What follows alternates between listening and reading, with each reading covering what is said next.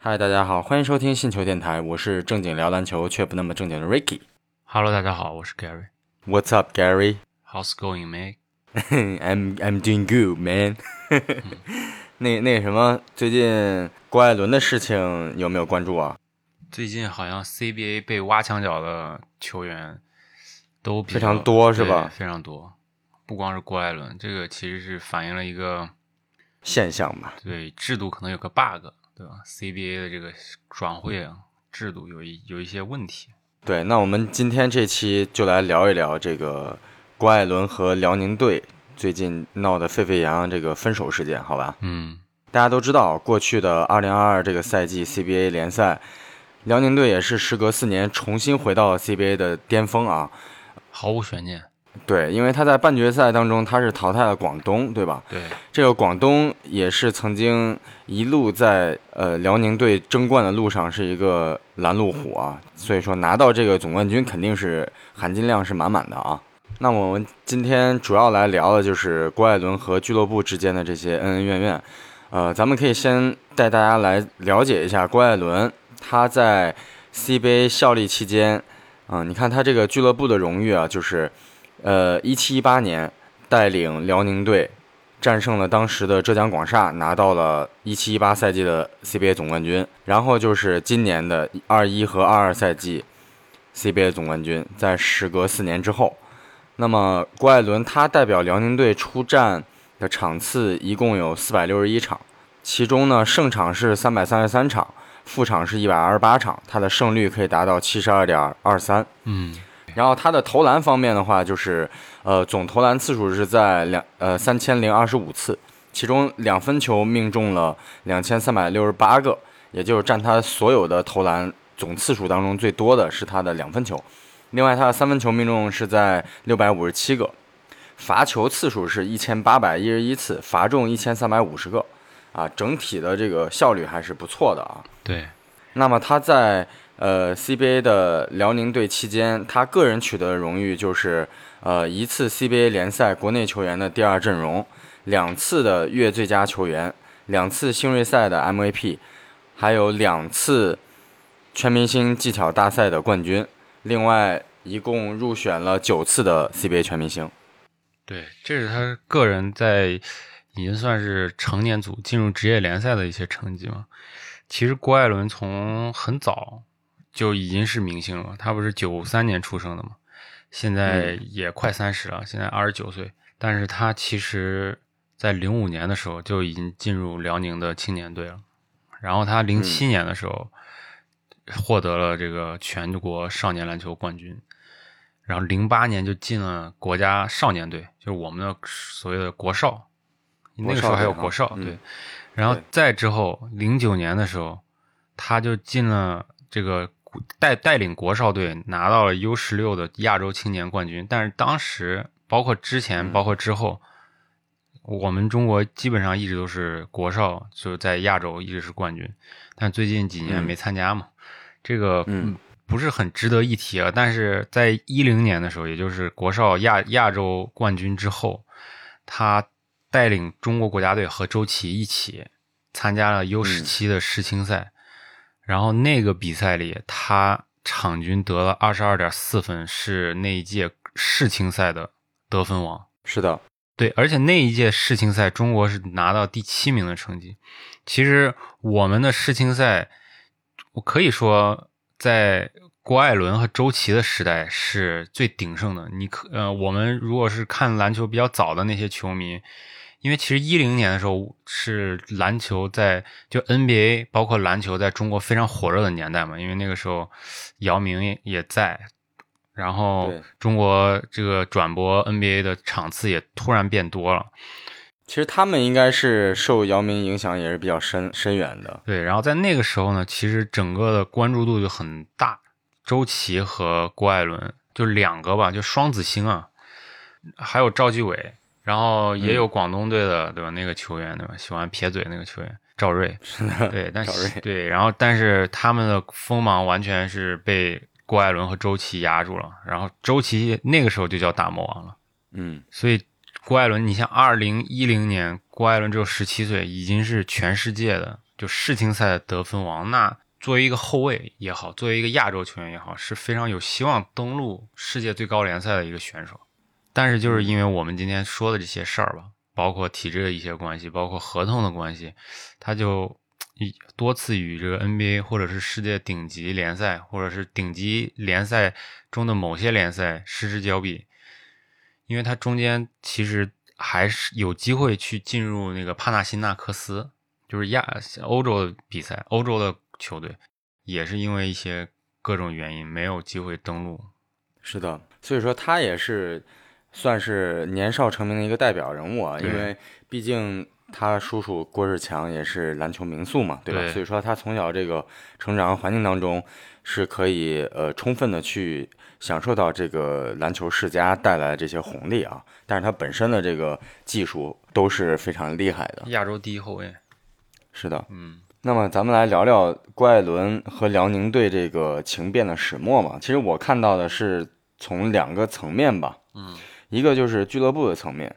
前一段时间，呃，CBA 辽宁队的官方微博发布了一个海报，然后这也是在这个夺冠之后的发布的这么一个宣传海报。但是呢，这个海报就出现了一些问题，他就把这个郭艾伦啊，他把他放在所有队员的后面，也就是在最边边角角的位置上。嗯然后中间那个 C 位呢是张镇麟和赵继伟，嗯啊，郭艾伦是在所有球员的最后面。随后呢，郭艾伦也是转发了这条官方微博，然后还说了一些就是自己的观点嘛。他说这个整的跟这个选选选美比赛一样，那下次麻烦就不用带上我了，谢谢。就明显能够感觉到郭艾伦已经有些小情绪，不爽了，对，已经已经不爽了。因为郭艾伦，你别管他怎么样，这辽宁队的两冠当中，郭艾伦他绝对是居功至伟，对吧？他和大韩两个人的默契的搭档和配合，包括一些李晓旭一些球员的这种这种辅助啊，嗯但是郭艾伦他在球队这个穿针引线这个作用，绝对是居功至伟。但是这么一个海报的事情，如果要是咱的话，咱换位思考，如果要是呃你我其中任何一个人是郭艾伦的话，肯定心里都会不爽，对不对？如果说呃，无论是因为我的年龄，或者说我的运动水平在随着年龄往下降低也好，你这个球队管理层到教练员的未来的战略布置，对吧？包括未来的球队，呃，下一代的主力和接班人老大会是谁？嗯你可以私下里面完全可以解决，对不对？但是你把这个事情这么公开化，然后把我放在最后面，那辽宁的球迷乃至全国球迷，谁不知道辽宁队姓郭，对不对？所以说这就感觉有点不给人留面子吧，说白了就是，对这个海报的事儿，我觉得只是一个现象吧。可能在海报之前就已经有一些不愉快的事情了，因为我们也不是圈内人，可能对这些事情真正的内幕也不是特别了解。但是从这个赛季，虽然辽宁队夺冠了，然后你刚才说他也比较有含金量嘛，但是嗯从我的角度来讲，他也只是比较有含金量，因为这个赛季，嗯、我们之前也聊过几期，最后对。季后赛的那个对吧？季后赛的那些、有发生了一些不好的事情嘛，当然这个跟辽宁队没什么关系，啊，是整个的，嗯、有一些球员是上海那边那个半区的半决赛，对，然后导致这个总决赛的含金量不是那么高。对但我相信最后如果是没有那些伤病情况，嗯、辽宁队可能也是总冠军的有力争夺者，但是，嗯、但是就杨就这个主教练啊，杨明杨指导，他的用人来看，他这个赛季明显就是没有特别重用郭艾伦，跟上赛季比起来了，对吧？今年你从这个 CBA 的 MVP 都能看出来，CBA MVP 是赵继伟，对，这个跟杨明的呃重用赵继伟有直接的关系的，因为他和呃赵继伟和郭艾伦的位置是重合的，他们两个都是一号位。他在重叠的情况下，两个人都是后卫，而且又没有办法去胜胜任二号位的情况下，那么他们两个必然是会产生冲突的，对吧？对他后卫球员没有球权，你再能够组织，再能够怎么样，你根本没你事儿啊，对吧？对所以说，其实前面的赛季，郭艾呃郭艾伦还是呃比较强势的，不是说他性格比较强势，而是说其实他的这个呃篮球事业应该算是如日中天吧，竞技水平也是在巅峰的时候。其实赵继伟还是牺牲和妥协了很多嘛。对，但是其实在这中间，你想作为赵继伟的话，他心里能没有想法？他肯定也会有，对吧？对，他其实曾经也是向这个呃辽宁队的管理层去提交过这种转会的申请，嗯，就是因为。呃，跟郭艾伦位置重叠，其实也会非常限制他，因为我们之前其实看过赵继伟在美国的一些训练视频，对他的脚步啊，包括球性啊，以及这个基本功，真的也是非常扎实。但是他真的他在，呃，他真的在郭艾伦的这个阴影下，他很难出来。对，一山不容二虎嘛，这就有点像当年的金州勇士，那个蒙塔埃利斯在库里来之前就是球队老大，但是库里来了之后。那就只能舍弃一个人了，对吧？其实这是良性循环，就是你把这个人放走，他可能会有更好的发展。但是把这两个这两个后卫可以说是中国最强的一号位吧。但是现在徐杰可能起来了，但是这个跟用人有关。嗯嗯，但是从我的从我的角度来看，我觉得赵继伟和郭艾伦依然是中国最好的一号位吧。但是最好的一号位都在同一个球队。对，包括之前辽宁队，其实后场不光是赵继伟和郭艾伦，还有一个那个男孩叫啥我记不清了，是个后卫，他去山东队了，他转会到山东队，呃，他也是在赵继伟和 郭艾伦的阴影之下，他也没有办法发挥，但是其实他也很好，但是他去了山东队之后，然后也是现在变成了这个主力的一号位，嗯，所以说其实这个位置重叠这事儿，那真的没有办法，所以说你看郭艾伦这个。有情绪或者怎么样呢？就是跟教练员的关系也很直接，因为这两个赛季杨明是很明显的去重用赵继伟的多一些。对，这个其实你把国家队的主力后卫、主力一号位，包括亚洲最强的控球后卫放在替补，或者是放在一个怎么说两个双双后卫、双一号位，其实是有点浪费。有点浪费，这个这两个球员都有点浪费。对我只能说，可能杨明指导还比较年轻，他毕竟是个年轻的教练嘛，对吧？他可能没有没有想好到底这两个人怎么用，怎么发最大化，怎么去中和他们。对，而且可能他更多的考虑是这个球队吧。那这也无可厚非，就是想让这个球队最终夺冠，然后最后也是达到了目的。但是从整个我们看，肯定是从整个中国篮球的角度看，就是两个最强的后卫，其实他应该都有成长的空间，而且他们两个也都是，嗯，二十九岁、二十八岁，也都是当打之年，是，也也还是能长球的，对吧？不光是作为一个后卫来讲，这是黄金年龄，对，就是阅历和这个体体能技术都是最好的，对，最好的黄金时期，对。然后在这种情况下。在后场堆积了这么多精兵强将，但是用的又不是特别好，让大家都有情绪。我相信赵继伟肯定心里也不舒服，对吧？他虽然拿了 MVP，但是他肯定也不是每一场打的都酣畅淋漓。对他也会觉得有一些，反正就有点别扭。说白了就是别扭。就我不是这支球队的 Number One 的这个一号位，对，所以说我拿这个 MVP 总感觉，对吧？这，对，所以从这个角度来讲。分手是很好的结果呀，对吧？对。然后郭艾伦提出了这个分手之后，嗯，呃，辽宁队他不是通过这个，他也可以呃通过给郭艾伦开开具一份顶薪合同，嗯，然后来留住郭艾伦，就不让他去，呃，说白了就没有让他选择余地嘛，他还必须留在辽宁队，对，除非说他离开 CBA 去海外联赛征战，这是像周琦那种情况，对吧？嗯。但是郭艾伦他的情况呢，又是将近三十岁的年龄，而且他的竞技状态又不是在巅峰了，所以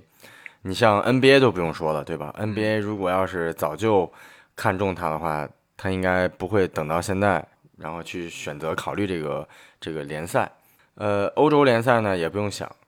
对，就唯一能够让郭艾伦去平行，甚至说是。降维打击的也只有这种亚洲联赛了吧，还不包括澳大利亚啊。就澳大利亚这个公司工资确实有点太低了，在澳大利亚这个毕竟是一个就是他他毕竟是一个这种资本主义国家，然后比较讲究是薪资合理分配，所以在那边打球的这些球员都不是特别有钱的人。嗯，然后你刚才说的欧洲，其实欧洲的联赛，包括体育，包括足球，也包括篮球，包括排球，都是其实它的进入壁垒是特别高的，因为它有一个东西叫劳工证。你要去那儿踢球，必须有一个劳工证这样一个东西。然后，像所有的欧洲、欧盟里边的篮球，除了西甲，除了西班牙的联赛，其他都最多只有两个，就是欧盟以外球员的这个名额。那你想想，这两个人，我为什么不从 NCAA 的一级联赛选？我要从 CBA 里选一个这样的球员？其实没有必要。而且像欧洲那种。我们也跟欧洲很多球队以前交过手，我们也看到过欧洲的后卫的控球，对于那种在高压情况下处理球的能力，和我们即使亚洲第一控卫，可能也是很有优势。对，嗯，所以我还是略显单薄。对，所以如果他从他如果再年轻五岁，可能去那边锻炼一下，还是他可能愿意去尝试的。但是，篮球运动员的黄金年龄可能对于郭艾伦来说还有五到八年时间，他可能可能不想冒冒这么大的风险。但是他又在公布自己想要转会的时候说了一句话嘛，他说他想要寻求就是更激烈的对抗，想要寻求一个篮球水平的提高。那我我觉得从这一层面。来理解的话，那一定不是在 CBA 了吧？也不能再是一般的亚洲联赛，对啊，最起码得去菲律宾或者是哪里吧？我觉得可能西亚的西亚的联赛也很强嘛，然后 N NBL 也很强，然后包括你就是即使是 NBA 不行，那有没有可能去这个发展联盟感受一下？对。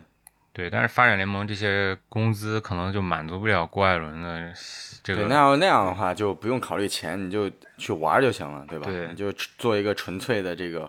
逐梦的篮球少年，对吧？在退役之前，那也许会有不一样的结果，对吧？但是，对，我觉得还是，呃，他应该会考虑商业化的角度会更多一些吧。对，然后不是还有人说他可能去湾区翼龙队嘛？因为这个没有工资帽。可能他想拿多少钱，应该都能满足他一个比较合理的价格。但是，那如果去了湾区翼龙队，至少从现在的这个东亚联赛来看，对抗水平和郭艾伦说要提高、提高自己身篮球水平，和这个观点是背道而驰的。我觉得他应该也不会选择去那样的联赛打吧？去那样的联赛就是纯挣钱了。但是。从郭艾伦的角度讲，就很多人把他跟周周琦类比嘛。我我觉得周琦现在实力打 NBA 都没什么问题。他在 NBL 拿了一个就是特殊的，就相当于特殊引人才引进的一个津贴嘛，所以他他的工资才能达到那个水平。但是周琦这个位置、这个身高，然后这个身体条件，他能拿到这些东西。但是郭艾伦和他水平差不多的后卫太多了，主要是这个位置他不是像。前锋啊，还有中锋一样那么稀缺，对，就是这个位置还是精英球员挺多的，对，比较容易出成绩。说白了，对你比如说有一些球员他想打二号位、三号位，但是他打的不是特别好，他就可以退居到一号位，对吧？他同时有视野和这个投篮，对，所以说一号位，呃，生存空间不会像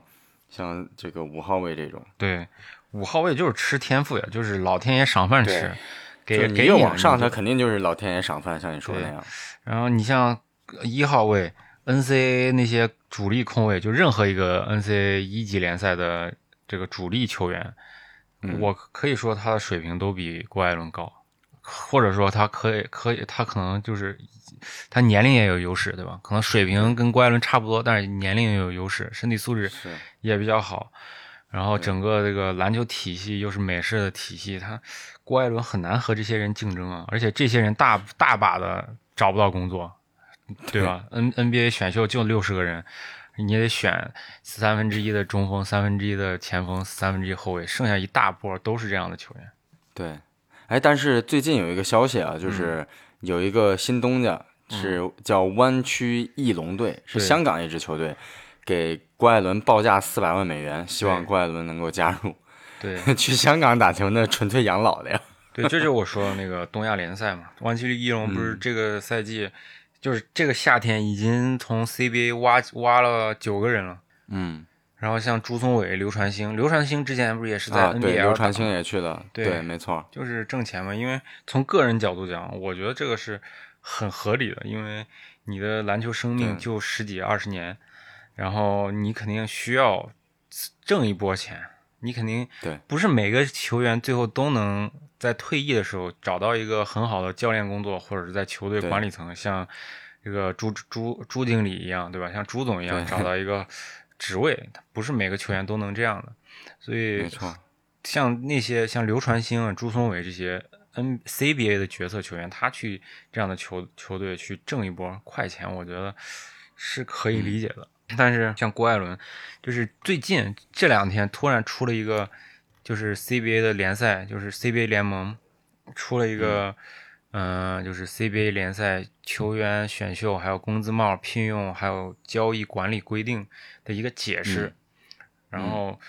就是因为周琦和郭艾伦这这这样的事情发生的，对于整个的联盟比较有代表性，对比较有也代表性也说出很多漏洞嘛，对，他需要做出一个修改，需要做出一些改变，因为我们这个联盟，说实话，这个联盟现在就是一个新常态，它现在嗯。其实是百废待兴，因为受到疫情的影响，也受到就是相当于旧制度变成新制度，然后它需要有一个磨合，需需要有一个改变。现在肯定有很多不合理的地方，但是好在这帮管理层的这这些官员也好，这些管理人员、行政人员，他可能有意愿去把这个我们之前做的不是很对的东西、矫枉过正的东西来改变过来。所以这几天可能会有一些新的，就是变化，对于规则、交易规则也好，工资规则也好，会有一些新的变化。要不然，这个 CBA 把这些球星都逼走了，那谁还看 CBA 呀、而且其实对于这件事情，我一开始怎么说呢？我感觉我更倾向于站在球员的角度吧，就是，呃，可能从大的层面来讲，俱乐部它肯定是不能以以你某一个球员的意志为转移的，包括这些规章制度啊。对但是我觉得，呃，你既然作为一支球队，然后你需要球员来为你去争争冠、去取得名次的话，我觉得还是要更人性化一点嘛。就无论你是有什么战略上的调整，或者说是用人上的一些变化，对我觉得也都应该先把球员的这种呃心理工作是吧？也就是咱说的这些情绪，你给先给安安抚好了，对吧？对而不是说你冷不丁的夸扔出来一张海报，然后把把赵把这个赵继伟放中间，把郭艾伦放到最后。那辽宁队的球，我我个人主观来讲的话，如果没有郭艾伦在的话，我是不会看这支球队的球的。对。就是因为很多球迷肯定也会有这种心情，就是说，呃，辽宁队的魂就是在于郭艾伦，他这个永不服输也好，或者说他这个争强好胜也好，嗯，他有很个性鲜明的一些标签，所以也形成了这支球队的这种风格，对吧？对那么你现在人差不多是吧，开始慢慢走下坡路了，然后你一下弄弄这个海报是什么意思？就是我肯定是觉得，呃，是有比较不合适啊。对再一个，你像这个观点这一块儿的话，其实杨毅他也是，呃，表达的一个观点就是，呃，一个运动员他就算是你体系培养出来的，他也不能说是一辈子没有选择权利。我不能说我生在辽宁，我长在辽宁，我就不能去别的城市走走看看或者打打球了，对吧？对而且像郭艾伦这种 CBA 的顶级球员，他合同到期了想转会，这不很正常吗？对吧？对就是你这个联盟，你球队球员他都不是流动的，那就就是形成那个没啥意思，就跟那咱之前聊那个 WCBA 一样，嗯你前面前四名强的跟啥一样，你后面那几名一打都是轻轻松松赢五十分，还不敢敞开了去打，你说这样这样的联盟还有啥意思啊？对吧？对这样联盟也不是一个商业化的联盟，它就是一家，独大或者几家独大，没有竞争，没有良性循环。对啊，然后你球员合同到期了，然后闹情绪了，然后你光来个给他开个顶薪，那么你要么给他逼走，逼到海外，你要么就让人家憋屈着留在队里。那这制度它就是不合理的呀，对吧？对你这样的话，那人才肯定会流失的呀。对，包括这个 CBA 的球员孟祥宇也是觉得这个规则这一块儿有一些问题，他也是认为，呃，这样的这样的选项只会说去逼迫一些球员去做出离开 CBA 的这些选择。对他可能去的这个地方未必是他心目当中去是就是所向往的这种，无论是联盟也好，球队也好，但是他不得不这么去做。对为什么呢？因为他又不可能就是让自己憋着一口气，然后在那种情况下，你想想，如果要是郭艾伦忍气吞声留在辽宁队，他后面日子他能好过吗？他自己也不开心啊，对吧？对所以说他对这个球员的心理和这个运动水平上都会是非常非常大的影响。所以说这块儿必须得是改革的，我也是认为。对，因为 CBA 其实它还是一个商业联盟嘛，它自己的造血能力有限。曾经的 CBA 其实是非常火爆的，曾经的 CBA 是亚洲第一联赛，那个时候很多 NBA 的球员，甚至在 NBA 也是主力的球员都会来 CBA 淘金。然后我们 CBA 那个时候的观赏性也是非常强的，包括之前的 J.R. 史密斯也来过，对吧？比斯利也来过。嗯，但是现在因为这个经济形势的问题，包括规则的问题，嗯、这些球就是有实力的球队，他的青训体系非常强，那他就把这些利用这些规则漏洞，把这些最强的球员全部都笼络到自己球队里。但很显然，这些很有天赋的球员，他不一定每个人都能打上主力。那但是我也不会把你放走，你就对，对吧？最后在我这个球队打替补，一直打打到退役，我也不会把你放走。对，因为我把你放走的话，就是相当于帮你我给对手 是对啊吧？我帮你输一个棋子。对，这个就是需要通过一些规则制度来改变，让这个球，让这个联盟，这个重新回到原来的健康的状态。因为我们良性竞争嘛，我们以前这个制度还是跟美国那个制度很不一样的，我们制度嗯更像欧洲的制度，对吧？我们就是有青训体系嘛，但是又希望通过就是把大学校园篮球，让这些校园篮球最顶尖的球员能进入到联盟，所以是一个还是挺难做的。因为不是一个，我们相当于把两个制度结合在一起，然后这里边需要做大量的工作，然后把它梳理是的，梳理顺畅。所以我觉得姚主席还是有很多工作可以去做的。今后，是的。嗯，那么今天其实我们也是带大家回顾了一下这个郭艾伦和辽宁队的分手这个事件的始末啊，嗯，也表达了一些我们个人的一些观点啊，仅代表星球电台。不知道咱们各位的听众朋友们，你们对这件事情怎么看？欢迎大家积极和我们交流讨论。嗯，如果你喜欢我们的节目，觉得我们节目还不错，也欢迎把信球电台推荐给你周围同样喜欢篮球的朋友们。那我们下期不见不散，再见。再见。